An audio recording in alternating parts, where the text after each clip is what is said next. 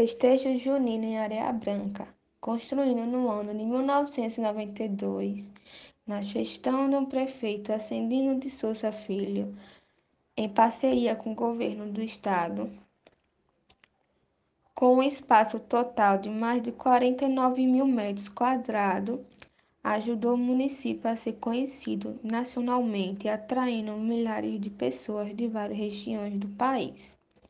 Durante os festejos juninos, o forró de Areia Branca foi considerado por muitos anos como o melhor São João de Sergipe, sob a alcunha do forró de paz e amor, pois era proibido o manejo de fogos de artifício no evento.